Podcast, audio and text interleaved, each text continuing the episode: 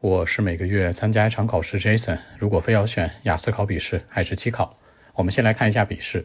笔试是传统考试，它的时间比较固定，一个月有四场，三场周六，一场周四。但是呢，它会受口罩原因的影响比较多，经常会 cancel 掉。所以说大家做好心理准备。它本身考试内容呢，它的阅读和听力会占便宜，因为你会画关键词，说白了更符合我们传统的做题习惯。那写作呢，你甚至可以连笔，比如某个单词啊。比如说 interesting，你写不好是 i n t r e 还是 n t r，你连个笔是 OK 的，所以说它的便宜性会更大一些，也更符合我们的考试习惯和做题习惯。那口语的话就不用说了，机考、笔考其实都一样，都是视频通话。其次呢，纯粹的机考考试，它呢出分更快。我们知道传统笔试出分大概要十天左右，十个工作日，也就是两周。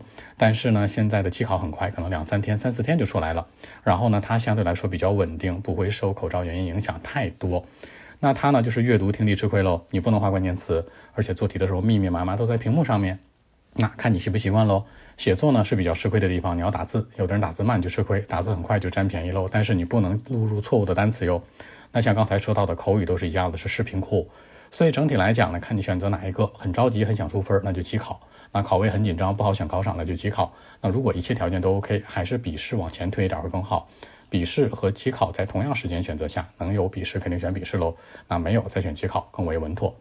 更多文本问题，微信 b 一七六九三九一零七。